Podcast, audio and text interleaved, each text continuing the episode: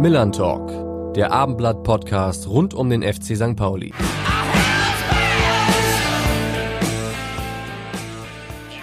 Ja, und damit hallo und herzlich willkommen zur ersten Folge vom Millern Talk, dem neuen Abendblatt-Podcast rund um den FC St. Pauli. An dieser Stelle werden wir euch vor jedem Heimspiel des Kiezclubs eine neue Episode präsentieren. Mein Name ist Alex Berthold und ich freue mich sehr, dass zur Premiere mein Kollege Alexander Laux an meiner Seite ist. Alex, schön, dass du da bist. Ja, moin Alex. Ich freue mich natürlich sehr, dass ich äh, dabei sein kann und dass wir mit dem neuen St. Pauli-Podcast an den Start gehen. Zumal wir bei unserem Debüt einen Gast haben, der ja auch nicht vor allzu langer Zeit äh, seine Premiere äh, erleben durfte. Und wer das ist, ähm, das verrät uns jetzt ein echtes Millantor-Original. Hier, liebe St. Paulianerinnen und St. Paulianer, ist die erste Folge des Millan Talk Podcasts. Wir begrüßen dazu unseren ehemaligen Vorzeigekämpfer, Haudegen, Rasenmäher, Blutgrätschen, Perfektionisten, Paradeostfriesen und aktuellen Zuchtmeister und Trainer unseres FC St. Pauli. Hier ist unser Premierengast. Hier ist Timo Schulz. Ja, ein echtes Millantor-Original. Ich glaube, die Stimme hast du wiedererkannt. Ähm, was verbindest du mit Rainer Wulff, dem ehemaligen Stadionsprecher bei euch? Äh, erstmal verdammt viele falsch angesagte Torschützen. moin, moin, erstmal an die beiden Alex und alle anderen.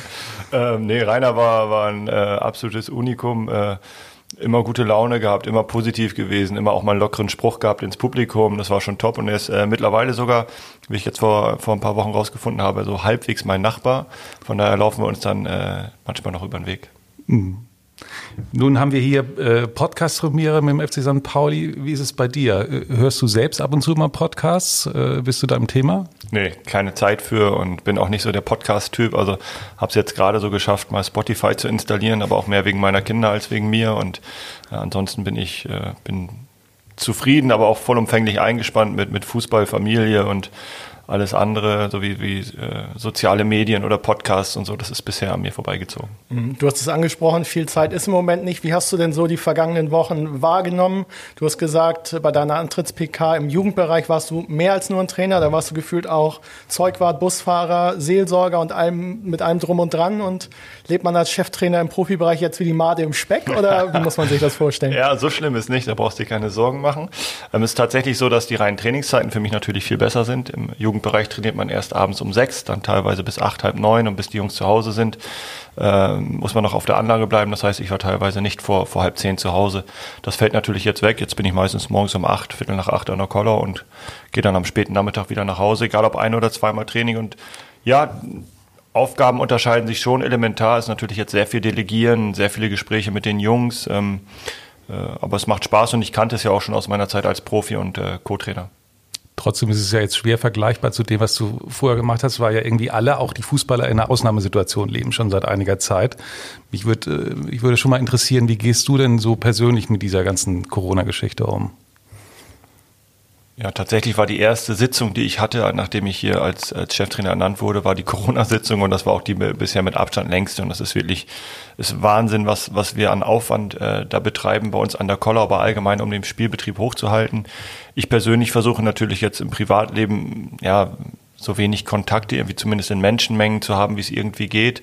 Habe meine Maske immer dabei, desinfiziere äh, fleißig und ja, man, man überlegt sich schon alles zwei oder dreimal, ob man, ob man das jetzt wirklich machen muss, einkaufen gehen. Äh, wie gesagt, Konzerte finden ja momentan sowieso nicht statt, Kino oder sowas, das äh, kommt natürlich momentan überhaupt nicht in Frage. Und von daher bin ich, bin ich, äh, bin ich voll, ja, voll für den Fußball da, voll fürs Training da, voll für die Mannschaft da und hat auch seine positiven Seiten. So diese ganzen äh, Netzwerkveranstaltungen drumherum, äh, die, die fallen weg, die können momentan auch nicht stattfinden. Das ist so etwas, äh, wo ich als Trainer ehrlich gesagt jetzt da kein Problem mit, aber ich bin auch froh, wenn ich einfach mal abends zu Hause auf dem Sofa sitze und meine Ruhe habe. Wie ist es denn bei den Spielern? Musste man das dem einen oder anderen nochmal erklären, dass er sich entsprechend zu verhalten hat, dass er irgendwie den Ernst der Lage auch, auch verstehen musste? Oder waren die da alle, sind die, weil junge Leute, die glauben ja sowieso immer, sie sind äh, unsterblich, unangreifbar, sind ja auch topfit. Ähm, da könnte man sich ja leicht vorstellen, dass sie glauben, mir kann das doch sowieso nichts. Ja, da unterschätzt man die Spieler. Also es allgemein hängen äh, den Fußballern ja dann teilweise Klischees an, der, wo sie nicht wirklich reingehören. Ähm, die Jungs wissen schon ganz gut Bescheid, was Corona angeht. Die Jungs sind Profis durch und durch und die halten sich an die Regeln. Und das, natürlich ist das auch wie im, im normalen Leben, dass äh, der eine das ein bisschen mehr macht und der andere ein bisschen weniger. Ich glaube, solange wir sie am Trainingsgelände und bei uns im, im, im Verein haben, ist das alles zu 100 Prozent wirklich top. Wie die Jungs im Privatleben dann sich geben und, und was sie machen und tun, ja, da kann ich jetzt meine Hand auch nicht für ins Feuer legen, aber ich bin der Meinung, dass unsere Gruppe wirklich sehr sehr gut vorbereitet ist äh, durch unseren Teammanager, durch unseren Arzt und dass die Jungs, die, so wie ich sie bisher kennengelernt habe, sich wirklich versuchen, an alles zu halten und dementsprechend sind wir bis jetzt ja auch ganz gut durch die Corona-Zeit durchgekommen. Hast du dich an die regelmäßigen Tests und Maskenpflicht äh, und alles gewöhnt oder ist das immer noch befremdlich und ja, ungewohnt? Nee, ist tatsächlich mittlerweile zur Routine übergegangen. Also während bei den ersten ein, zwei Malen der Test dann schon noch ein bisschen unangenehm ist, ist es mittlerweile ja wie Zähne putzen. Und die Maske, wie gesagt, hat man in der Hosentasche, hat man im Auto, hat man überall griffbereit liegen und es gehört mittlerweile zum Alltag dazu. Hm. Äh, ich will jetzt nur nicht die ganze Zeit über Corona reden, aber eine Frage vielleicht noch, äh, kannst du die Kritiker verstehen, die sagen, Mensch, es gibt doch Wichtigeres als Fußball jetzt im Moment? Was Ehrlich? sagst du denen? Ähm, also ich kann die Kritiker verstehen, die sagen, Bundesliga, Fußball, muss das denn jetzt als erstes schon direkt wieder sein? Ähm, natürlich, wenn man, wenn man sieht, was bei uns in den Altenheimen los war und, und wie jetzt die Infektionszahlen wieder nach oben gehen. Aber ich glaube, dass, ähm, dass das eine dann am Ende auch relativ wenig mit dem anderen zu tun hat. Wir wollen auch irgendwo unseren Alltag haben, wir wollen die Normalität haben, die Leute gehen wieder zur Arbeit, die Kinder gehen wieder zur Schule und wenn das Konzept passt, dann glaube ich, dann kann man auch ohne Probleme am Wochenende Fußball spielen.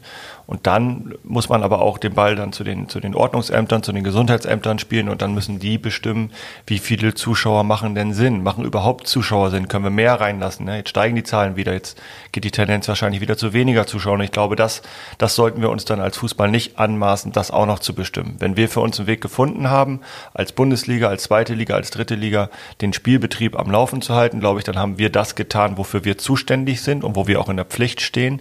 Äh, Wenn es dann aber um den äh, um den allgemeinen Gesundheitszustand und um das Risiko vielleicht auch noch für die Gesellschaft, für die Zuschauer geht, ähm, da, da, da dürfen wir uns gar nicht anmaßen, dass wir da ein Wort mitreden dürfen. Mhm.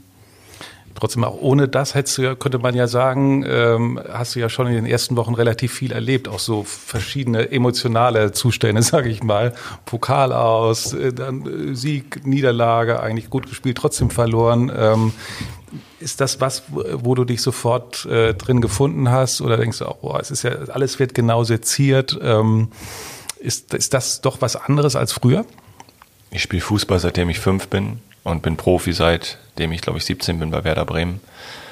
Habe dann äh, eine aktive Karriere gehabt, bis ich 33 Jahre alt war und danach war ich sofort Co-Trainer und jetzt Cheftrainer. Das begleitet mich jedes Wochenende und jeden Montag und jeden Dienstag. Und das ist mein Leben und ich kann da, glaube ich, ganz gut mit umgehen.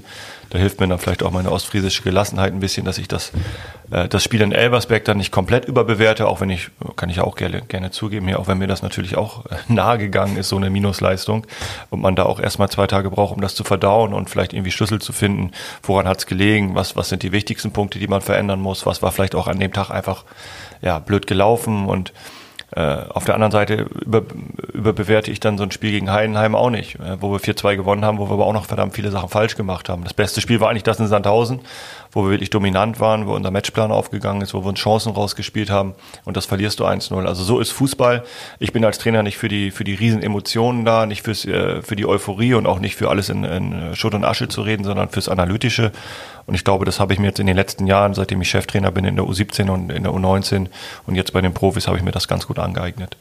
Wie stehst du zum Thema Social Media? Du hast schon gerade gesagt, äh, ist nicht so ganz deine Welt, nie Berührungspunkte mit gehabt oder Ambitionen gehabt? nicht so ganz meine Welt, ist schon gut ausgedrückt. Also ähm, irgendjemand hat mir mal so einen Instagram-Account eingerichtet, aber pff, also habe ich nichts, gucke ich nicht rein, bin ich nicht. Twitter gucke ich ab und zu mal rein, aber poste ich auch nichts. Das ist einfach nicht meine Welt um das ganz klar zu sagen. Ich weiß, dass es notwendig ist und ich will mich dem auch nicht total verschließen und es kann gut sein, dass irgendwann mal die Zeit kommt, dass man da auch irgendwie so ein Profil eröffnet. Aber ähm, momentan, ich, ich sehe auch nicht, dass mir das was gibt oder dass anderen Leuten das irgendwas bringt, wenn sie mal Mittagessen sehen. Also das kann mir keiner erzählen, dass das irgendwie Mehrwert für die Gesellschaft hat. Mhm. Rätst du deinen Spielern auch, möglichst wenig aktiv zu sein, möglichst wenig Kommentare an sich ranzulassen oder?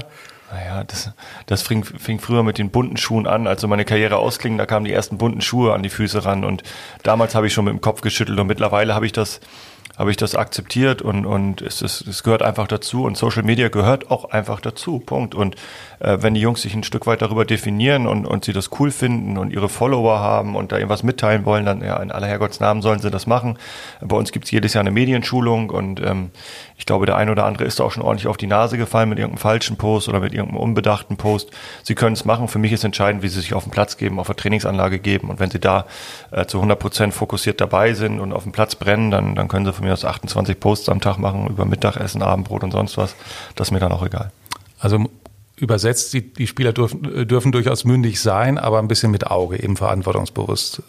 Ja, ich, ich sag den Jungs dann immer, ihr müsst euch schon gut überlegen, ähm, dass euch das, was ihr da irgendwie in, in die Welt rausblast, äh, nicht irgendwann später vor, vor die Füße fällt. Also ich würde immer weniger machen oder gar nichts machen, aber ich kann es denen nicht vorschreiben, ich will es denen nicht vorschreiben. Die haben alle einen Reisepass, die sind alle 18, äh, die dürfen selber über ihr Leben, entscheiden und ähm, ich bin da jetzt nicht bei. So, wir haben eine Medienabteilung, die das, glaube ich, ganz gut überwacht.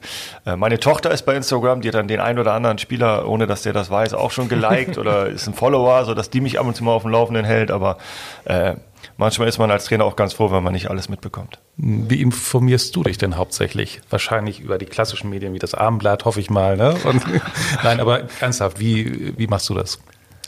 Ähm, ich bin tatsächlich noch ein Typ für Druckerschwärze, also ich sitze gerne äh, mit gut. einer Zeitung. Morgens am Frühstückstisch oder im Café oder an der Kollaustraße.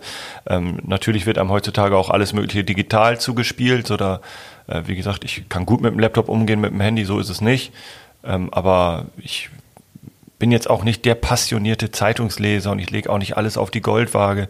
Ich will, dass meine Jungs frech sind, ich will, dass meine Jungs äh, äh eine Meinung haben und die sollen sie auch äußern und ähm, da werde ich keinem irgendwie einen Vorwurf machen, wenn er mal irgendwie äh, übers Ziel hinausgeprescht ist. Hast du denn früher auch immer geguckt, äh, welche Note du bekommen hast im Kicker oder war dir das auch scheißegal eher? Nein, also jeder, der sagt, dass er da nicht drauf guckt, der lügt meiner Meinung nach. Ist nur die Frage, was man daraus macht.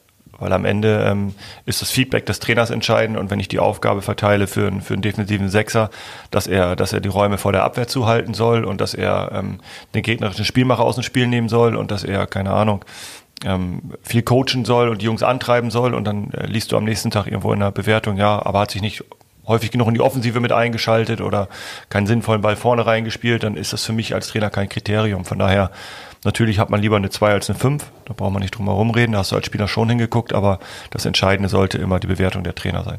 Es gab ja auch Trainer, die gesagt haben, junge Spieler eher keine Interviews geben, die sollen jetzt mal im Profibereich ankommen. Du sagst so ein bisschen feuerfrei, wenn sie angefragt sind, sollen sie selbst entscheiden. Warum ist dir das wichtig, dass auch junge Spieler schon früh Berührung auch mit dem Geschäft Medien äh, bekommen? Ja, also letztendlich sind das auch alles Spieler, die eine Meinung haben und die, die auf dem Platz Verantwortung übernehmen sollen. Und dann, glaube ich, spricht nichts dagegen, wenn sie hier oder da mal ein Interview führen. Ne, das ist, äh, muss schon auch alles geregelt werden. Und manchmal gibt es, glaube ich, auch Phasen für so junge Spieler, wo man dann als Verein schon mal schützend sagen muss, ist vielleicht besser, wenn du heute oder nächsten zwei, drei Wochen mal nichts sagst. Ähm, aber ähm, wir, wir wollen die zu Persönlichkeiten entwickeln. Und es gibt auch im NLZ schon eine Medienschulung nach der anderen. Und wie gesagt, sie sind ja eh auch in Berührung mit, mit allen möglichen äh, sozialen Medien und, und Vertretern äh, von Presse und Funk und Fernsehen. Und das, das gehört dazu. Es gehört zum Geschäft dazu und es gehört aber auch dazu, sich als Persönlichkeit so zu entwickeln, dass man da äh, sein Mann steht. Kannst du dich denn noch an deine ersten Interviews als, als Spieler erinnern? Ja, das war, war äh, U19 Werder Bremen, Deutsche Meisterschaft, Halbfinale äh, Bremen beim werten Kollegen Kaul Baas. Äh, in, ich, ich glaube, es hieß Sportblitz die, die Aufnahme habe ich oder haben meine Eltern zu Hause auch noch auf VHS. Es ist immer, wenn wir, wenn wir nicht so gut drauf sind und was zum Lachen haben wollen, wir gucken uns das an. Und äh, welche Note würdest du dir für den damaligen Auftritt geben? So? Auch reden konnte ich schon immer. Ja. Zwei Minus. Zwei Minus, gut. Ich glaube, das Verhältnis Spieler-Medien war früher auch, glaube ich, ein bisschen anders. Man hatte so ein bisschen engeren Draht einfach auch zueinander. Ähm, wie nimmst du das heute wahr? Ist es damals besser gewesen, heute besser gewesen? Ist Nähe zu den Medien Fluch oder Segen? Definitiv damals. Und das meine ich jetzt nicht nur aus Spielersicht. Ich glaube, auch für die Journalisten ist es heutzutage nicht mehr unbedingt so schön, alles nur immer an irgendwelchen Pings oder Zahlen oder Schlagzeilen oder Auflagen äh, gemessen zu bekommen. Ähm, wir sind früher wirklich mit den Journalisten noch losgezogen und äh, und da hat man auch unter vier Augen natürlich mal anders gesprochen, als wenn das Mikro an ist. Und trotzdem konnte man sich darauf verlassen, dass da nichts von rauskommt. Und mhm.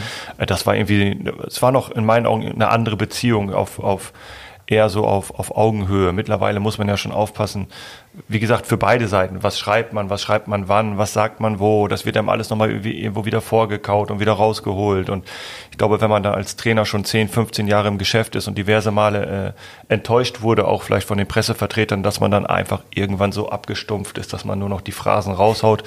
Und das, das will ja eigentlich keiner. Also das will man als Trainer nicht und das will man als Pressevertreter nicht. Aber ähm, ich habe da schon Verständnis für die Kollegen, wenn sie sich sagen, ja, ich mache mich da besser gar nicht angreifbar und ich gebe denen nur das Minimalste und nur das, was sie brauchen und damit müssen sie dann auch zufrieden sein. Mhm. Du bist ja schon so alt auch, äh, ich habe schon einiges auch erlebt und auch die Zeiten, die du eben skizziert hast. Ähm, was natürlich schon nachteilig ist, finde ich, nicht nur, dass es uns äh, Reportern das schwerer macht, du kannst, es fällt natürlich auch viel schwerer als früher irgendwie ein genaues Bild zu zeichnen vom Verein, wenn man es mal positiv auch, äh, auch darstellen möchte. Ne? Und sagt, man, wenn, wenn die Reporter eben auch, auch eben achtsam mit den Informationen umgehen. Ne? Also das wird ja immer schwieriger heutzutage.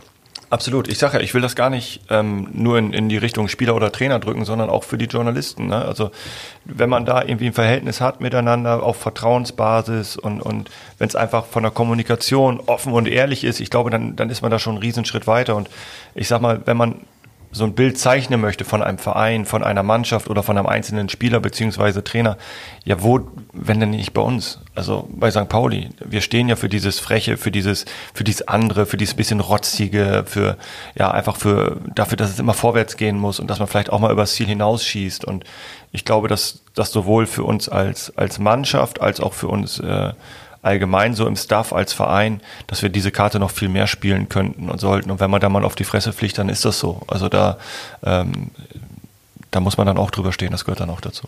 Also sich mehr trauen einfach auch. Ja, definitiv. Also ich glaube, dass es für, für die Journalisten auch viel mehr Spaß macht, auch mal eine witzige Story zu schreiben oder mal eine freche Story zu machen oder mal irgendwas zu hören, was nicht so 0815 ist. So und ja, wenn ich dann, wenn ich dann 4-0 verliere zu Hause, dann muss ich mir danach sowieso alles Mögliche anhören. Klar, dann, dann kann ich zumindest vorher die Klappe aufgerissen haben, oder? Klar. Na gut, entscheidend ist ja, dass es authentisch ist, ne? Dass man ja. da nicht irgendwie was sich so entwirft am Reißbrett und dann sagt, so jetzt versuche ich mal irgendeinen genau. irgendein Bild zu entwerfen. Damit fällt man ja auf die Schnauze. Ne? Ja, und ich glaube, das ist ähm, ein ganz entscheidender Punkt auch für so eine für so eine Bildung einer Mannschaft oder dann, wenn man wenn man es noch größer denkt, für für eine Strategie eines Vereins, dass man eben seine Werte hat dass man gewisse Werte hat, für die man steht, dass man die auch täglich lebt, dass man sie vorlebt, dass man auch äh, investiert in, in diese Bildung der Werte und wenn man dann da dieses Gerüst einfach stehen hat und jeder weiß, was sind wir denn? Was ist denn St. Pauli? Wie wollen wir denn Fußball spielen? Wie wollen wir als Verein auftreten? Ja, und wenn man dann mal sich vergaloppiert in eine Richtung, dann ist das halt so. Aber dann, dann hat man zumindest immer noch die Möglichkeit, sich auf die Werte zu berufen und mhm. man weiß, wo man herkommt und wo man hingehört. Als wenn man irgendwie in alle Richtungen losschießt und am Ende fragt sich jeder, was haben wir denn da gemacht? Und dann bist du eigentlich nur mit der Schrotflinte durch die Gegend gelaufen und hast alles Mögliche probiert und dann wird aber nie was gelingen. Ne? Mhm. Für jeden, für jeden äh, Zuschauer oder Fan bedeutet ja FC St. Pauli was anderes. Du bist jetzt auch schon seit 14 14, 15 Jahren im Verein und Werte verändern sich ja auch so über die Jahre. Jeder hat eine andere Phase erlebt. Wie ist das für dich?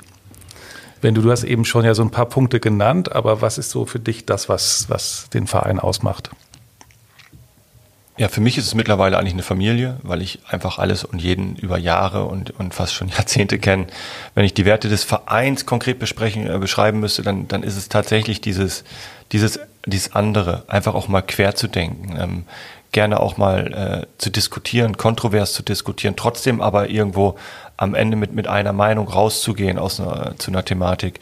Ja, und dass es einfach in meinen Augen immer vorwärts gehen muss. Es muss immer vorwärts gehen bei uns. Also irgendwie, wir sind kein, kein Verein, der für, für Verwalten steht oder für Abwarten steht oder für Taktieren steht, sondern ich glaube, wir als Verein, wir, wir sollten immer in, in unseren Gebieten, äh, ich glaube, jetzt sind wir zum Beispiel beim, beim, beim Merchandise, sind wir so mit, mit Fairtrade dabei, ähm, aber auch auf dem Platz sollten wir immer dafür stehen, dass wir aggressiven, äh, nach vorne ausgerichteten Fußball spielen.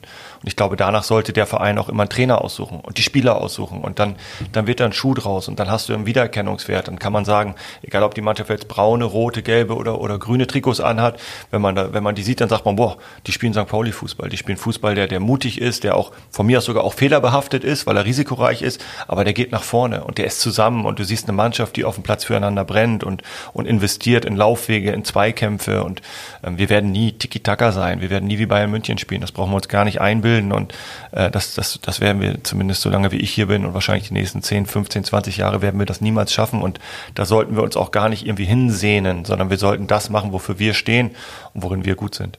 Das ist ganz interessant. Ich habe nach deiner Verpflichtung ja auch mit vielen Fans gesprochen und die haben so ein bisschen rauskehren lassen, Mensch, jetzt kommen die guten alten Zeiten wieder, jetzt kommt die Stani-Zeit wieder.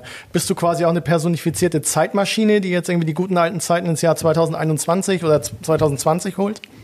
Ja, das ist, äh, das ist mir zu einfach gedacht. Also ich glaube, diese guten alten Tugenden, wenn wir, wenn wir uns die bewahren und wenn wir die mit rüber retten und trotzdem aber äh, neue Technologien dazu nehmen, neue Ansätze dazu nehmen, vielleicht ein bisschen modernere Ansätze, was das Fußballspielen und das Fußballtraining angeht, so ein bisschen mehr Innovationskultur bei uns äh, rund um die um die Lizenzmannschaft äh, einbringen. Ich glaube, dann finden wir einen ganz guten Mittelweg. Also ähm, ich habe mal dieses Bild äh, an, an die Wand geworfen, so zurück in die Zukunft. Ähm, wenn es das trifft, wenn es das treffen würde, irgendwie, wenn wir da in, in drei, vier Jahren uns hier wieder treffen für den nächsten Podcast ähm, und ich dann immer noch hier sitze, dann haben wir in der Zeit äh, einiges richtig gemacht. Mhm. Trotzdem, ich meine, äh, er war ja lange dein Trainer und damals hat man so gesagt, dass die Spieler ihn auch mochten oder ja, dass sie mit ihm gut konnten und ähm, dass es zwischenmenschliche eben stimmte und das Gefühl, so hört man, ist ja jetzt bei, ist ja jetzt auch da. Gibt es da vielleicht dann doch eine kleine Parallele, zumindest was das betrifft? Ja, ich würde jetzt lügen, wenn ich, wenn ich sagen würde, dass Stani mich nicht beeinflusst hat. Er war mein, mein, mein längster Trainer, er war der Trainer, unter dem ich am Volk, äh, erfolgreichsten war, der mich sicherlich auch am meisten geprägt hat. Ich, mich verbindet auch eine Freundschaft mit ihm. Wir treffen uns äh, ab und an nochmal. Also von daher ähm, ist Stani schon, äh, ich glaube, nicht nur für mich, sondern für ganz viele äh, St. Paulianer absolut eine, eine, eine Legende hier. Und das auch vollkommen zu Recht, weil das, was er hier geschafft hat, äh, in der Zeit, wo ich da war, das wird wahrscheinlich so schnell nicht wieder jemand schaffen. Und ähm, von daher glaube ich, dass das allgemein heutzutage, so wenn man sich als Trainer, als Führungspersönlichkeit sieht, dieses von oben herab, dieses so diktatorische, das, das funktioniert nicht mehr mit den Jungs. Das war vielleicht in den 80ern, eventuell sogar noch in den 90ern. Da konntest du das noch machen, da läuft man zwölfmal um Platz, da hat keiner gefragt, warum, sondern die sind losgelaufen. Heutzutage musst du denen erklären, warum sie die 20 Meter von links nach rechts laufen sollen. Und wenn du das aber gut erklärst, dann machen die das auch. Und dann machen die das auch mit 100 Prozent. Und das sind einfach unterschiedliche Generationen. Na, jetzt gibt's ja die Generation X oder wie auch immer äh, man sie nennt. Einige nennen sie auch die Generation lustlos. ähm, äh, die natürlich sehr viel äh, vorm Handy hängen, die aber auch, wenn du sie überzeugt hast, mit Argumenten überzeugt hast, die aber auch extrem begeisterungsfähig sind. Und meine Mannschaft ist total begeisterungsfähig. Wenn ich sehe, wie die trainieren, was für einen Aufwand die da betreiben, wie viel Freude sie dabei haben, dann glaube ich, ist das, ist das ein guter Weg und nicht nur für St. Pauli, sondern allgemein, auch glaube ich, wenn man sich irgendwelche Wirtschaftsunternehmen anguckt, diese, diese aktive Führung, diese Führung des Mitnehmens, des Miteinanders, des Füreinanders, ich glaube, dass die heutzutage wesentlich angebrachter ist als immer nur äh, Befehle, Befehle ausführen, ausführen und ähm, dann, dann, dann wird da kein Schuh draus. Also man muss schon gerne zur Arbeit kommen, damit man auch maximal investiert. Und wenn ich das sehe, wir haben teilweise lange Tage von 10 bis 15, 16 Uhr angeordnet, sogar von mir. Und dann gehe ich um 17.30 Uhr in den Kraftraum rein, dann sind da immer noch 14 Mann. So, und dann, dann weiß man als Trainer, okay, äh, die Gruppe lebt, die Gruppe funktioniert, die Gruppe hat Bock und das ist, äh, das ist ein, ein Riesengewinn. Mhm. Gibt, droht trotzdem nicht bei den Jüngeren so die Gefahr, dass sie immer mehr so auf sich selbst gucken, wie komme ich voran, was ist so mein Vorteil? Ist das was, worauf man als, als Trainer schon achten muss? Ist dass das man was, das immer wieder fördert? Ist das, das was, Gemeinschaftsding? Ist das was Negatives, wenn sie selber individuell vorwärts kommen wollen? Nee, meine These wäre nur, dass sie, äh, dass es eben am Ende des Tages immer nur erfolgreich ist, wenn du, wenn du einen Teamgeist hast, wenn du als Gruppe funktionierst. Das ist 100% richtig. Also ich hatte viele, viele ähm, Mitspieler, gerade in meiner Zeit hier auf St. Pauli, ähm, die in erster Linie nur an sich gedacht haben. Und das war für mich als Mitspieler, und ich war ja ein absoluter Teamplayer, weil ich genau wusste, alleine mit meinen fußballerischen Fähigkeiten kann ich jetzt nicht so viel bewegen, war das vollkommen okay. Also bestes Beispiel war Philipp Trojan. Der kam hierher mit der klaren Ansage, ähm, ich habe jetzt ein Leistungstief gehabt, ich bin bei Schalke nicht mehr zum Zug gekommen, ich will hier bei St. Pauli richtig gut Fußball spielen, will dann direkt wieder in die erste Liga und die tschechische Nationalmannschaft. Der hat jedes Training Gas gegeben. Der ist in den Spielen marschiert ohne Ende. Habe ich gesagt, top, Philipp, zu 100 Prozent. Zwei Jahre hier, wir haben sportlichen Erfolg dank dir, dann kannst du deinen nächsten Schritt wieder gehen. Das ist eine absolute Win-Win-Situation.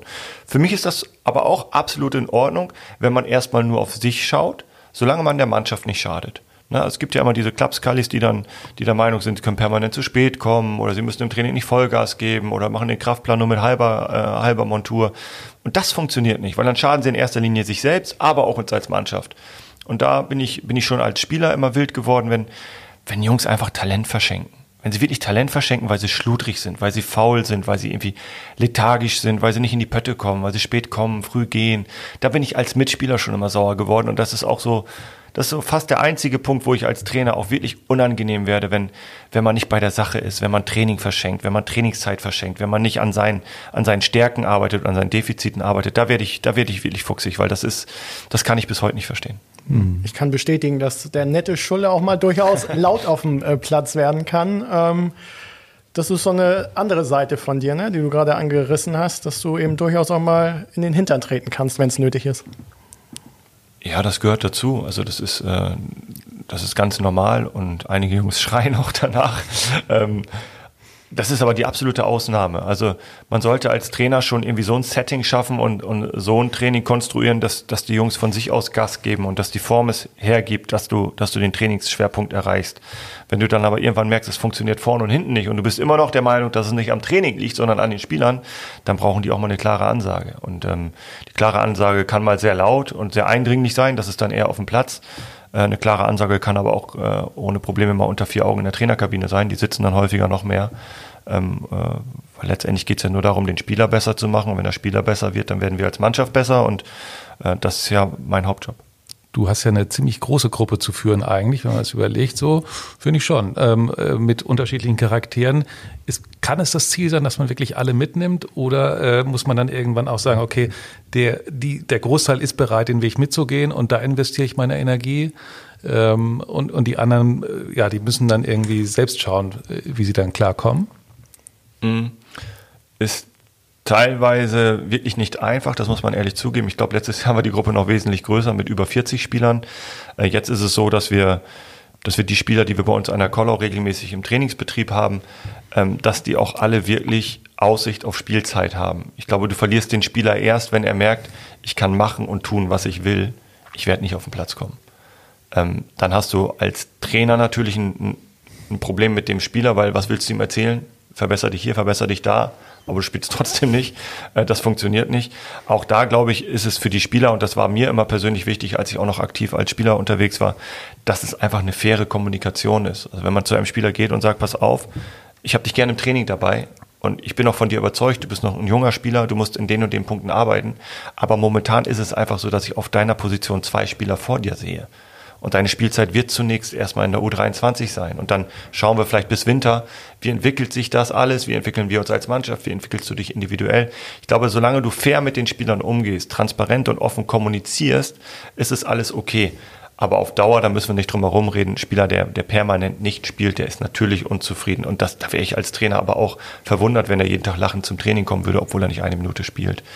Und das ist dann natürlich ja, das ist die Kunst einer Kaderplanung, das ist die Kunst auch einer, einer der, der Führung der Gruppe, das alles irgendwie so am Laufen zu halten. Dafür ist man als Trainer äh, da, dafür ist man als Trainer geschult worden und ich glaube, dass äh, so diese, diese Gruppenführung allgemein, äh, die Mannschaftsführung heutzutage fast noch wichtiger ist als äh, viele Bereiche der, der täglichen Trainingsarbeit oder der Mannschaftstaktik am Wochenende, weil du mit, mit einem guten Spirit in der Mannschaft, mit einer guten Energie in der Mannschaft äh, ja, wesentlich mehr erreichst, als wenn du der absolute Fachnerd bist, äh, jedem auf einen Zentimeter genau sagen kannst, wo er sich wann hinzubewegen hat. Wenn der da keine Lust hat, dann macht er das nicht. Oder dann macht er das nur mit 80 Prozent. Ja. Und äh, von daher, glaube ich, ist das heutzutage für einen Trainer fast noch wichtiger, ähm, auf der zwischenmenschlichen Basis gut zu sein und ein Ohr zu haben für die Spieler und für die Gruppe, als dass du der absolute Fachnerd bist.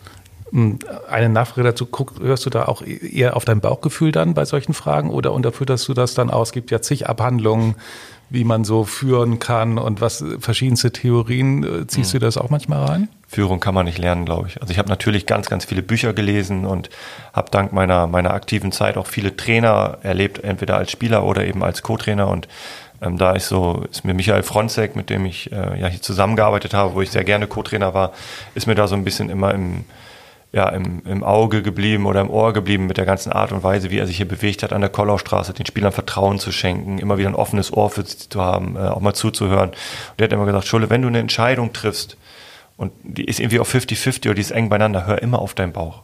Hör immer auf deinen Bauch, weil alles, was du irgendwie mit Fakten untermauerst oder wo du dir irgendwelche Daten ranziehst, die Entscheidung kann so oder so falsch sein. Wenn du aber am nächsten Tag aufwachst und du hast die Entscheidung nach dem Bauch getroffen, dann sagst du, okay, war vielleicht die falsche Entscheidung, aber ich würde sie wieder so treffen. Wenn du sie aber irgendwie anhand von irgendwelchen Daten oder an irgendwelchen Meinungen von irgendwelchen Experten oder so triffst und du wachst am nächsten Tag auf, dann machst du einen Vorwurf. Und damit bin ich bis jetzt ganz, ganz gut gefahren. Apropos Experten, ähm, wir haben uns mal bei einem Menschen umgehört, der auch eine bewegte St. Pauli-Vergangenheit hat und der auch eine klare Meinung zum Thema Timo Schulz hat. Buongiorno, meine lieben Pauli-Freunde. Hier ist euer menschliches und sportliches Vorbild, euer Patsche.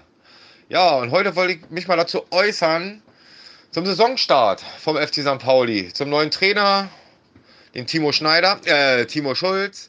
Und ja, als erstes Mal muss man ja sagen, dass St. Pauli wirklich sehr, sehr gut gestartet ist. Ähm, hätte man ja nicht erwartet, dass man nach drei Spielen auch vier Punkte hat und nachdem man in Bochum auch in den letzten Minuten noch ausgeglichen hat gegen Heidenheim war, Fußballfest gezaubert hat ähm, und Sandhausen vergessen war, war das schon richtig gut. Und dafür, dass man ja, oder in Anbetracht dessen, dass St. Pauli eigentlich von seinen Heimspielen lebt und aufgrund des Coronavirus ja irgendwie ja, die typische St. Pauli-Stimmung ja gar nicht aufkommt, ähm, ist es umso beachtlicher, dass es jetzt schon ähm, so gut geklappt hat. Und ja, da muss man natürlich auch sagen, dass der Trainerwechsel schon was gebracht hat. Ne? Und ja, man muss natürlich ähm, sagen, dass Schulle da schon einiges bewirkt hat. Ne? Und äh, ja, wie gesagt, ich durfte ja leider auch nicht mit ihm spielen, durfte nur mal gegen ihn spielen. Und ich, wie gesagt, äh, bin 44 Jahre alt und noch heute grüßt mich jeden Früh mein Ski in meinen Kopf, weil ja, ich kann mich damals daran erinnern, bei Union 2006 durfte ich auf St. Pauli ein Gastspiel haben und ich war auf der 10, Schulle auf der 6. Und ja, jeder weiß, was passiert, wenn eine Pfeile auf Holz trifft. Ähm, ganz genau, da fallen Späne. Ne? Und ich muss sagen, also einer der technisch feinsten Grobmotoriker nach Dieter Eils, der hat mich da schön bearbeitet und das war natürlich schon mal ähm, eine lehrreiche Erfahrung. Nein, aber ich denke mal, ähm, dass äh, Schulde sehr gut macht aufgrund auch seiner herkommt aus, aus Friesland. Ähm, da hat er was mit Dieter Eils gemeinsam und das sind bodenständige Jungs und ähm, das macht da ganz, ganz äh, große Klasse. Ich drücke Schuller alle Daumen und ja, man hat früher mal gesagt, man muss ja kein Weltfußballer gewesen sein, um guter Trainer zu sein. Denn da entscheidet ja im Endeffekt Kopf und Herz beim Trainer und nicht mehr die Beine. Und wie man ja im heutigen Fußball sieht, sind Tuchel, Nagelsmann und die ganzen Beispiele waren ja auch nicht gerade ähm, ähm, die hellsten Kerzen auf der Torte, was das Fußballspielen anbelangt, aber schaffen es ja als Trainer überragenden Erfolg zu haben. Ja, das war so erstmal meine ersten Gedanken, meine ersten Gedanken und ja, Schule, ich wünsche dir erstmal alles Gute, hau rein, mach weiter so und Forza St. Pauli, ne? Macht's gut, bis vorgestern. Buongiorno, tschö, tschö, tschö, tschö, euer Patsche. Aber ein schöneres Kompliment äh, kann es doch fast nicht geben, als von Nico Paczynski über den grünen Klee gelobt zu werden, oder? Ja, ja, sonst hätte er auch Ärger bekommen. ich kann mich ans Rückspiel erinnern, ich glaube, haben wir 2-0 verloren, hat er beide Tore gemacht, oder? War das da? Ich habe äh, auf jeden Fall mal in der alten Försterei gespielt, da hat er ein Wahnsinnsding, langer Winkel, weiß ich noch. Da kann ich mich noch dran erinnern. Nee, Patsche ist, äh, trägt sein Herz auf der Zunge, wie man gehört hat. Und ja, ist immer gut, wenn man weiß, dass äh, dass die Jungs, egal ob man mit ihnen zusammengespielt hat oder nicht, äh, wo wir eine, eine, eine, gemeinsame Vergangenheit haben hier, wie als Spieler, wenn es da Zuspruch gibt, ist natürlich schöner, als wenn es permanent Kritik hagelt. Aber mhm. das kommt auch noch.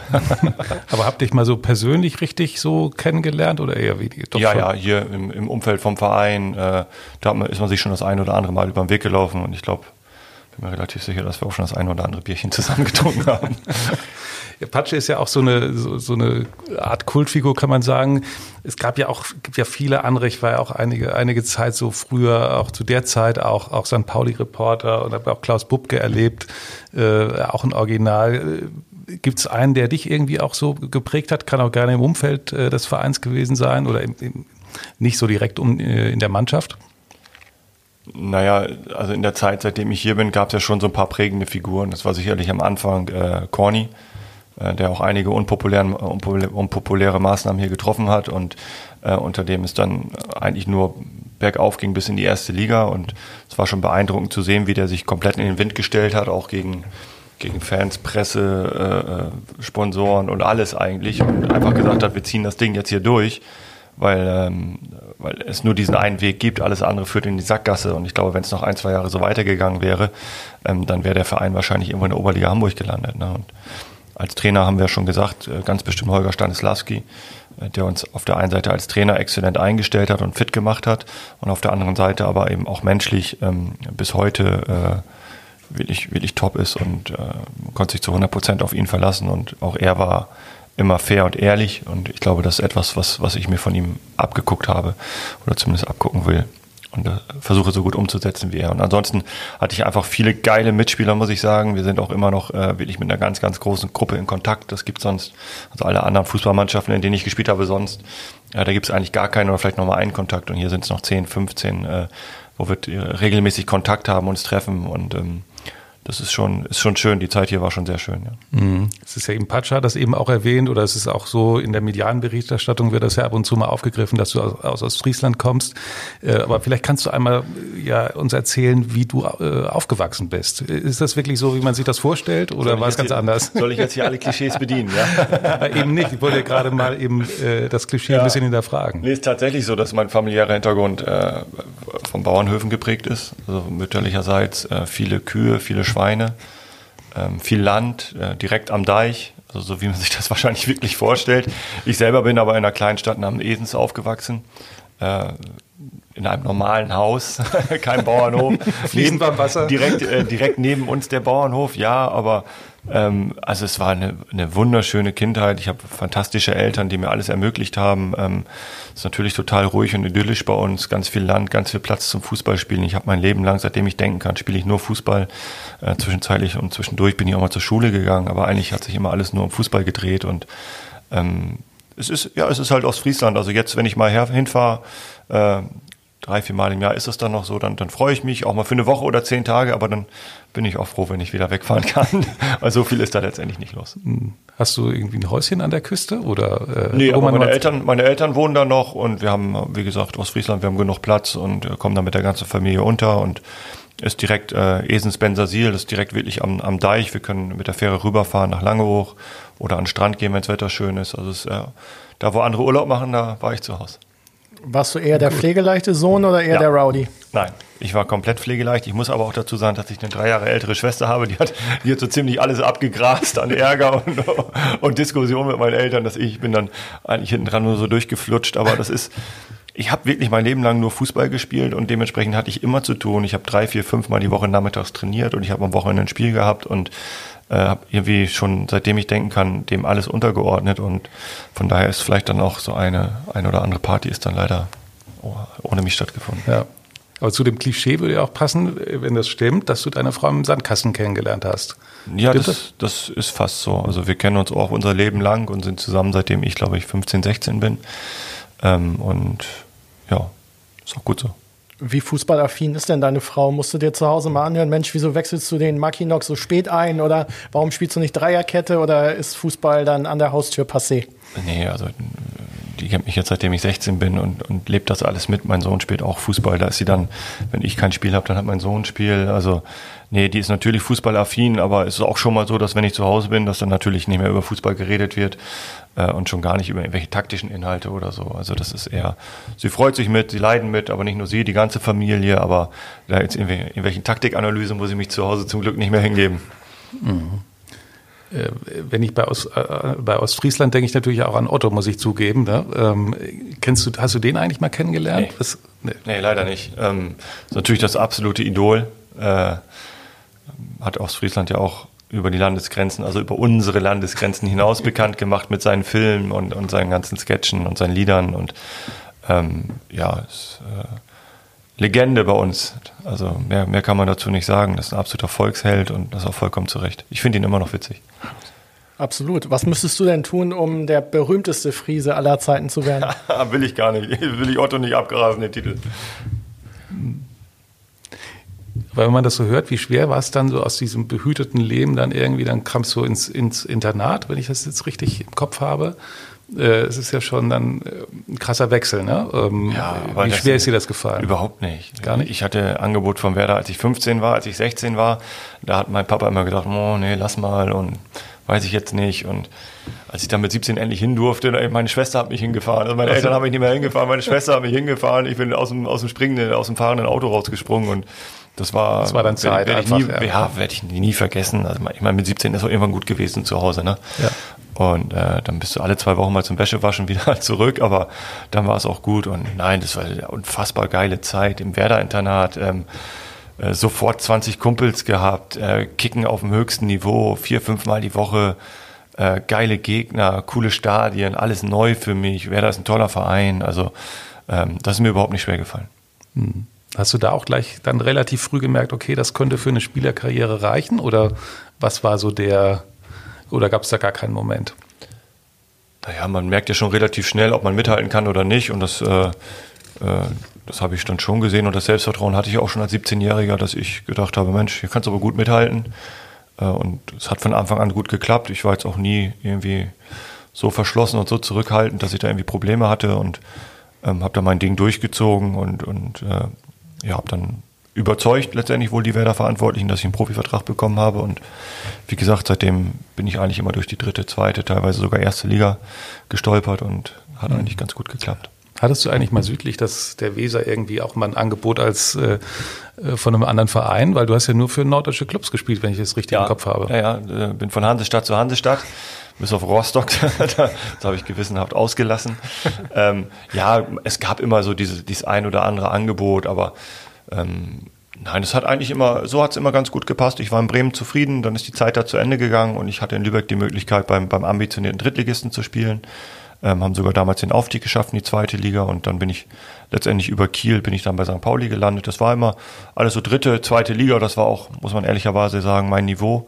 Ähm, alles, was dann so in, in, in, die höheren Sphären der zweiten Liga ging, da wurde es schon eng für mich. Und ähm, von daher hat das gut gepasst. Also ich, ich misse da keine Station und freue mich immer wieder, wenn ich, wenn ich zurückkomme. Ist egal, ob nach Kiel, nach Bremen oder nach Lübeck, äh, weil das ein oder andere bekannte Gesicht, das trifft man dann da noch. Stimmt es, dass in Bremen deine Beine mal vermessen wurden, weil du wegen deiner O-Beine so ein bisschen auch aufgezogen wurdest? Ja, ach, das war, gibt ja alle, alle möglichen sportärztlichen Untersuchungen, Tauglichkeitsuntersuchungen und in Bremen haben sie sich dann mal den Spaß getan, dann die, äh, die Wölbung in den Beinen zu messen. Ich weiß gar nicht mehr, wie sie das gemacht haben, aber rechts ist auf jeden Fall ein bisschen mehr O drin als links. Ja. Florian Lechner meinte, wenn deine Beine gerade wären, äh, könntest du Basketballspieler werden. Naja, naja, Lelles, Lelles Beine sind gerade und er kann gerade über die Tischkante gucken. Wird also auch nichts mit der Basketballkarriere bei ihm. nee, nee, bei ihm ganz bestimmt nicht mehr, bei mir aber auch nicht. Haben deine, deine Kids eigentlich das Talent oder das Fußballinteresse geerbt von dir? Ja, zwangsläufig, wenn, wenn zu Hause Tag und Nacht der Fernseher läuft und da immer eigentlich nur der Hintergrund grün ist, äh, dann kennen sich natürlich alle irgendwo aus mit Fußball. Meine, meine Tochter tendiert trotzdem mehr zum Reiten, das ist auch gut so. ähm, und mein Sohn spielt Fußball und macht das auch leidenschaftlich gerne, ist so wie ich. Talent ist immer relativ, Talent müsste man erstmal definieren, aber er ist mit genauso einer großen Begeisterung dabei wie ich und das ist, äh, ist für mich auch das Entscheidende, nicht wie talentiert man ist oder ob man Profi wird oder nicht, sondern dass es, dass es Spaß macht. Bist du, Dürfen- Bitte. bist du ein strengerer Trainer oder ein strengerer Papa? Oh, das ist schwer. Wäre wahrscheinlich am einfachsten, wenn ich meinen Sohn mal trainiere, der könnte es dann ganz gut beurteilen. Aber ähm, ich glaube, dass, dass ich, ich eher mit Argumenten überzeuge, als dass ich streng werde. Aber wenn, wenn mal irgendwo eine Linie überschritten wird, dann kann ich, glaube ich, zu Hause und auch auf dem Platz relativ deutlich werden. Gibt es denn klare Regeln auch, was so soziale äh, Medien betrifft? Oder haben die da freie Hand? Das haben sie eigentlich eher so von mir. Also sind sie auch nicht so Auch nicht affin. so. Nee, also haben, ich glaube, meine Tochter, nee, meine Tochter hat einen Instagram-Account, aber ich glaube, die hat auch noch nie was gepostet. Äh, und, und mein Sohn ist jetzt 13, also das geht erst so langsam los, dieses ganze TikTok und, und, und Instagram und was, nee, also sind sie ähnlich wie ich, gucken sich das an und, und sind mal dabei und mal nicht, aber jetzt nicht irgendwie selber aktiv. Kannst du dein Handy auch mal ausstellen? Oder, ja, sehr ähm, gut sogar. Ja? Oben links. Das ist, das ist einfach. Ähm, wie genau, was ich, was ich unbedingt mal fragen wollte, wie, wie entspannst du eigentlich? Du wirkst ja jetzt nicht so, dass du, also wirkst ja ziemlich ausgepegelt, ähm, aber trotzdem braucht ja jeder Entspannung. Wie entspannst du? Ja, das ist tatsächlich ein Riesenthema. Das ist sogar ein Thema, was beim Fußballlehrer besprochen wird, im Fußballlehrerlehrgang. Weil ähm, viele dann, wenn sie so einen Job haben, natürlich von, von morgens acht bis abends elf durchpowern und machen und tun. Äh, und am Ende des Tages fragst du dich dann häufig, was habe ich heute eigentlich gemacht? Also wo mhm. bin ich überhaupt vorwärts gekommen? Wo habe ich mal was abgeschlossen oder was beschlossen überhaupt? Ähm, nee, das habe ich mir ganz gut angewöhnt. Also ich versuche tatsächlich vier, fünf Mal die Woche Sport zu machen. Das ist für mich natürlich relativ einfach, weil ich die Klamotten jeden Tag eh schon anhabe. Und dann, so wie gerade schon gesagt, dann ist am Sonntag eben auch das Handy mal aus. Und dann ist es eine Fahrradtour oder eben, keine Ahnung, mit der Fähre nach Ovelgönne. Und das sind dann die Momente, wo man auch mal abschalten muss. Äh, länderspielfreies Wochenende auch mal zu Oma und Opa zu fahren und einfach äh, den Laptop vielleicht sogar zu Hause zu lassen, nicht noch eine Analyse zu machen. Ähm, das muss man einfach machen, weil man sonst irgendwann ausgebrannt ist. Und ähm, ich glaube, bis jetzt habe ich das ganz gut im Griff.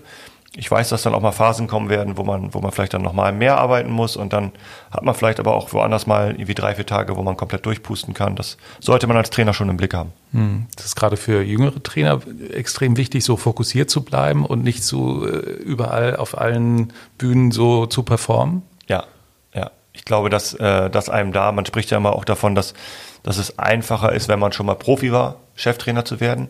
Dem stimme ich bedingt zu, weil man einfach das ganze Geschäft besser kennt. Und ich glaube, dass das tatsächlich die, die größte Gefahr für junge Trainer ist, dass sie sich in tausenden Dingen verlieren. Also Pressearbeit, soziale Medien, Sponsoren, äh, Präsident, Aufsichtsrat und was, äh, du kommst ja vom Hundertstel ins Tausendstel und eigentlich willst du nichts anderes machen, als das Training vernünftig zu planen und die nächste Videoanalyse einmal vorzubereiten. Und ich glaube, da musst du dich wirklich selbst disziplinieren und erstmal deine Sachen, wo du den Fokus drauf hast, deine Kernarbeit, die erstmal fertig zu kriegen. Und äh, wenn noch eine Zeit ist für einen Podcast zwischendurch, dann kann man den machen. Äh, dann Ein kann man Glück, das gut ja. planen. Ne? Und äh, wenn nicht, dann eben nicht. Also dann, dann muss man die Prioritäten setzen. Und ich glaube, da fällt es einem alten, erfahrenen Trainer wesentlich einfacher, auch mal Nein zu sagen und auch mal nicht auf der vierten, fünften Hochzeit zu tanzen. Während ein junger Trainer sich dann denkt, in seinem Überschwang und in aller Energie, die er wahrscheinlich auch noch hat, äh, dann sagt, das kriege ich schon alles irgendwie hin. Und dann hängst du nachts um halb zwei auf einmal immer noch vom Laptop und bist immer noch nicht fertig und mhm. da hat mhm. keiner was von. Hilft es da auch, wenn man bestimmte feste Abläufe hat, auch so wie jetzt nicht Ritual, können ja auch Rituale sein, ähm, aber gerade auch so vor Spielen, dass man weiß, okay, ich gehe jetzt in meine Routine rein und da habe ich so gewisse Leitplanken. Ja, ja, ich bin vom Sternzeichen Jungfrau. Dem wird ja nachgesagt, dass sie sehr ordentlich sind und viel mit Listen arbeiten und das ist tatsächlich so. Ähm, ich habe klare Zuständigkeiten bei mir im Trainerteam, wer was zu tun und zu lassen hat und ähm, das gleiche gilt natürlich auch für mich dass ich ganz klar meine, meine Punkte abarbeite, wo ich der Meinung bin, die sind essentiell notwendig, um zum Beispiel am Spieltag bestmöglich vorbereitet zu sein. Und dann gibt's noch immer natürlich äh, unabhängig davon Themen, die, die vielleicht dann spontan anfallen, aber äh, so eine, ich glaube, so eine, so eine Struktur muss jeder haben, um einfach sicher zu sein, dass, dass der ganze Laden läuft. Mhm. Wenn wir so Richtung, Richtung Spiel, so Nürnberg, vielleicht kannst du einmal, wie läuft denn so ein Tag oder so ein Tag vorm Spiel ab für dich? Kannst du uns mal einweihen? Ja, kann, kann ich die ganze Woche mal skizzieren, dass wir jetzt zum Beispiel, wenn man Montag zweimal trainiert, ähm, heute einmal und am Mittwoch, also morgen trainieren wir wieder, nee Quatsch, heute ist Mittwoch, heute trainieren wir wieder zweimal. Das sind dann fünf Einheiten an drei Tagen, wo wir wirklich inhaltlich und auch intensiv arbeiten können mit der Mannschaft. Da stehen dann viele Videoanalysen an, da gibt's Trainingsschwerpunkte, ähm, da, da wird dann wirklich auch bis ins letzte Detail gearbeitet, vor allem, vor allem was die eigene Mannschaft angeht. Ja. Dann haben wir den Donnerstag, wo frei ist. Das ist dann sozusagen auch der Cut. Wobei ich mich dann mit meinem Trainerteam am Donnerstag hinsetze. Wir uns bis dahin alle schon mal äh, Nürnberg angeguckt haben. Äh, wir haben unseren Videoanalysten, der dann schon mal alles vorbereitet. Und dann wird am Donnerstag besprochen, wie spielt Nürnberg, wie wollen wir dagegen antreten. Und dann sind die Tage Freitag, Samstag, Sonntag, sind dann zielgerichtetes Training auf Nürnberg wo wir schon immer zusehen, dass wir unsere eigenen Prinzipien durchkriegen, wo wir unsere eigenen Abläufe irgendwo verfestigen wollen, wo man aber natürlich schon mal Bezug nimmt auf den kommenden Gegner. Was erwartet uns da, was für Spieler, was für Spielertypen, was für eine Grundaufstellung, ähm, was ist vielleicht ihre Stärke, wo haben sie ihre Schwächen, ähm, Standardsituationen und so, so hangelt man sich dann zum Spiel hin, äh, wobei es dann auch von der Intensität natürlich deutlich weniger wird, weil die Spieler ja am Spieltag frisch sein sollen. Und am Montag früh treffen wir uns dann noch einmal zum Training um 10 Uhr und danach fahren wir alle zusammen ins Hotel, sodass ich dann auch die Garantie habe, dass jeder von den Jungs äh, auch vernünftig was isst, dann auch mal eine Mittagsruhe machen kann und dann, ja, dann steht das Spiel eigentlich schon vor der Tür. Aber das Leben im Hotel vorspielen hast du so ein bisschen gelockert. Ne? Es gibt ja Trainer, die gehen gern schon eine Nacht vorher mhm. ins Hotel. Warum ist es dir wichtig, ähm, dass die Jungs in ihrem eigenen Bett schlafen? Weil ich da die besten Erfahrungen mitgemacht habe. Also ich, dieses, dieses monotone, äh, äh, wir gehen vor jedem Spiel ins Hotel, also Freitagabend ins Hotel, dann essen wir, dann, dann können die Jungs schlafen. Dann stehst du Samstag früh auf, dann essen wir. Dann legen sie wieder aufs Bett. Und Samstagmittag, dann, dann essen wir. Und dann geht's zum Spiel. Dann haben die, ohne sich einmal bewegt zu haben, haben sie, haben sie dreimal gefuttert. Äh, ja klar, machst du irgendwo eine Besprechung, aber eigentlich hängen die nur auf dem Bett rum. Also mhm. mich hat das immer eingeschläfert. Für mich war das immer öde, ähm, langweilig und nein. Also wenn wir jetzt abends spielen und, und wir, wir können uns morgens nochmal zum Training treffen und dann ist es nur eine Mittagspause, dann finde ich das schon ganz gut, weil, äh, werde ich nie vergessen, erste Liga und wir haben 15.30 hatten wir Anstoß, 14.15 war Treffen und Carlos Zambrano, kann ich jetzt ja sagen, der ist ja, ist ja jetzt in Argentinien, der, der hört das nicht. Verjährt, ja. Äh, äh, stürzt um 14.13 Uhr in die Kabine rein, geschwitzt und alles zu und rennt nach hinten in den Ligaraum, damit er um 14.15 Uhr im Ligaraum ist, nimmt sich eine Mandarine und guckt mich an und sagt, oh, das Erste, was ich heute esse. äh, und da wusste, und da stand Bundesligaspiel äh, 90 Minuten später, ne? Und da wusstest du schon so, okay, das ist, läuft nicht bei jedem so wie bei mir zu Hause. Äh, und von daher, ich glaube, dass so ein Wechsel, das macht das ganz gut für die Jungs und trotzdem hat man irgendwie noch immer die Hand drauf, dass man weiß, die sind auch wirklich gut vorbereitet. Mhm mit äh, Nürnberg kommt auch Dieter Hecking, mit dem dich auch eine gemeinsame Zeit verbindet. Äh, habt ihr euch mal getroffen, auch während er HSV-Trainer war, oder wie ist da der Kontakt? Ja, in dem Geschäft ist man ja immer so ein bisschen in Kontakt. Ne? Also wir haben jetzt nicht, dass wir uns permanent gegenseitig anrufen, ähm, hat noch mal ein paar Jahre gar keinen Kontakt, dann trifft man sich mal auf den Plätzen wieder. Dann, äh, als ich mal Fußballlehrer gemacht habe, war er, war er sogar Dozent, da ist er mal hingekommen, hat so ein bisschen erzählt aus dem Leben eines Trainers. Da hatten wir danach noch ein, zwei Mal Kontakt, wo er in, in, in Gladbach Trainer war. Äh, aber jetzt so, so konkret wirklich, dass wir uns äh, permanent austauschen oder so nicht. Ich mochte ihn sehr, er war, ein, war ein sehr, sehr guter Trainer, auch wenn er mich damals leider aussortiert hat, äh, als wir in die zweite Liga aufgestiegen sind. Das habe ich schon noch im Hinterstübchen abgespeichert, aber ähm, ich freue mich immer, wenn ich ihn sehe und ähm, ist ein ganz, ganz angenehmer Zeitgenosse, wirklich ein, ein toller Mensch, ein toller Trainer und ähm, ja, ich habe mir auch von ihm einiges abgeguckt. Mhm. Wir haben ja relativ wenig über, über Sport eigentlich gesprochen, was ja auch gut so ist. äh, es ist ja auch so schnelllebig und vergänglich. Aber trotzdem nochmal so, jetzt Nürnberg gehört ja auch irgendwie zum Favoritenkreis, irgendwie wird häufig genannt. Äh, siehst du das auch so? Wen zählst du da so alles dazu? Gibt's für dich, alle reden jetzt auch nach zwei Siegen vom HSV. Siehst du die auch ein bisschen über den anderen oder sagst du es völlig offen? Ja, also Nürnberg erstmal von der Strahlkraft des Vereins und von, von der ganzen Wirtschaftlichkeit, glaube ich, ist es eine Mannschaft, die sich grundsätzlich zwischen der ersten und der zweiten Liga bewegen sollte und auch den Anspruch haben sollte, immer in der, in der Spitzengruppe der zweiten Liga mitzuspielen, wenn sie denn in der zweiten Liga sind. Das gleiche gilt sicherlich für den HSV, das gilt für, für ähm, Hannover, alleine schon wegen ihrem Budget und wenn ich mir den Kader angucke.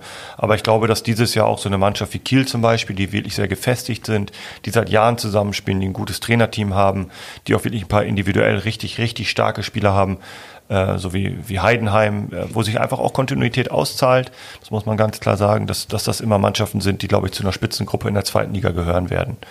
Ähm, was, was uns selber angeht, wir wissen schon, wo wir herkommen letztes Jahr. Wir wollen unser Licht gar nicht unter den Scheffel stellen. Wir wollen von Spiel zu Spiel besser werden. Wir wollen uns entwickeln. Aber ja, wir sehen eben auch, von wo wir kommen und ähm, dass wir noch eine Menge Arbeit vor uns haben. Das zeigen auch die Spiele wo wir immer noch Phasen haben, wo wir nicht so gut aussehen, wo wir, wo unsere Struktur noch nicht so stimmt, wo wir noch nicht genug Druck auf den Ball haben, wo wir auch mit dem Ball noch nicht immer die Lösung finden, die die richtige ist. Ähm, also wir haben noch einen, einen, weiten Weg vor uns, aber wir wissen auch, dass wir, dass wir in keinem Spiel chancenlos sind. Und ihr habt auch die personellen Alternativen jetzt im Kader, oder? Also ihr habt ja, das ist ja schon ein bisschen Auswahl ja, auch klar. dazu bekommen, was ja auch gut ist. Ja klar, es ist letztendlich eine Fußballmannschaft, die besteht ja nicht nur aus, aus elf Spielern, das sind ja nur die Startelf-Spieler. Wir haben mittlerweile ähm, jede Position doppelt besetzt, das war unser Ziel, als wir in die Kaderplanung eingestiegen sind. Ähm, da waren wir zum, zum Start der Vorbereitung, auch dank vieler junger Spieler, die auch die Chance erhalten sollten, waren wir da schon quantitativ wirklich gut aufgestellt. Wir wussten aber schon, dass wir die Spieler, die wir noch dazu holen wollen, dass die uns vor allem auch in der Spitze besser machen sollen. Und ich glaube, dass das äh, uns ganz gut gelungen ist, dass da unsere Scouting-Abteilung äh, mit Andreas Bornemann vorneweg äh, wirklich sehr, sehr gute Arbeit geleistet haben, dass wir ein paar Spieler dazugeholt haben, wo wir wissen, die helfen uns sofort. Die werden sofort Verstärkung sein. Ähm, und wir haben ein paar richtig, richtig gute junge oder mittelalte Spieler dazugeholt, die teilweise die zweite Liga schon kennen, wo wir aber der Meinung sind, dass die sich innerhalb der nächsten ein, zwei Jahre, glaube ich, äh, zu richtig, richtig guten Spielern entwickeln können, die uns dann vor allem auch sportlichen Mehrwert generieren. So langsam müssen wir ja leider auch schon zum Ende kommen. Aber eine Sache muss ich dich unbedingt noch fragen. Mir hat ein Vögelchen etwas gezwitschert und zwar bezüglich deines gefährlich. Musikgeschmacks. Oh, doch kann kein Vögelchen gewesen sein. Die habe ich nicht. Stichwort Love Parade. Ach ja, ist meine Jugend. Also ist einfach so. Äh, ich glaube, äh, Rave Bass war damals alle, einfach in aller Munde und wenn man damals in die Disco gegangen ist, dann, dann lief da natürlich auch irgendwie Mark O oder ja, Westbam oder was weiß ich. Ich bin jetzt überhaupt kein Raver. Ich hatte auch nicht irgendwelche weißen Handschuhe an und habe da wild durch die Gegend getanzt. Aber die Musik sagt mir sehr wohl was und ähm, ich habe das früher mit mir im, im Freundeskreis, äh, immer wenn die neue Rave Bass rauskam, einer hat sich die immer geholt, ja. Hm. Was hast du dann vor der Mannschaft gesungen oder musstest du überhaupt singen? Nee, also das ist äh, tatsächlich so. Natürlich wurde ich aufgefordert, aber da, äh, da habe ich dann, glaube ich, als Trainer schon noch das Recht, auch dankend abzulehnen und ähm, gerade dabei, mir die Autorität zu erarbeiten in den ersten Wochen oder sollte direkt der, den, nicht den Boden unter den eigenen Füßen wegreißen. Also singen ist gar nichts für mich 0,0. Ich habe am anderen Tag dann äh, was anderes gemacht, ein, ein, Quiz für die ganze Mannschaft. Das war, glaube ich, auch ganz witzig. Ähm, von dem Gesang, da hätte keiner was gehabt. Bist du ein Quiz-Fan? Ja, absolut. Total gerne.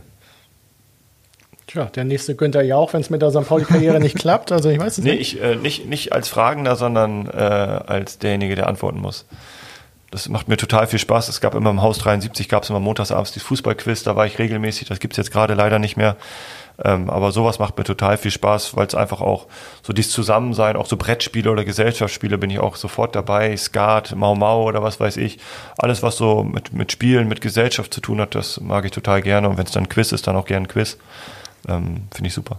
Okay, dann werden wir uns bei deinem nächsten Besuch in zwei Jahren oder wenn ihr aufgestiegen seid, vielleicht noch ein bisschen früher was entsprechendes überlegen. Auf jeden Fall, Timo, ganz vielen Dank, äh, dass du heute bei uns warst. Hat großen äh, Spaß gemacht. Vielen Dank. Ja, sehr gerne. Ich komme gerne wieder. Und wir hören uns wieder vor dem nächsten Heimspiel am 9. November gegen den Karlsruher SC. Und dann haben wir wieder einen spannenden Gast hier sitzen. Wer das ist, verraten wir heute noch nicht. Aber sicher wird sein, dass wir jemanden haben, denn you'll never talk alone. Tschüss. Tschüss.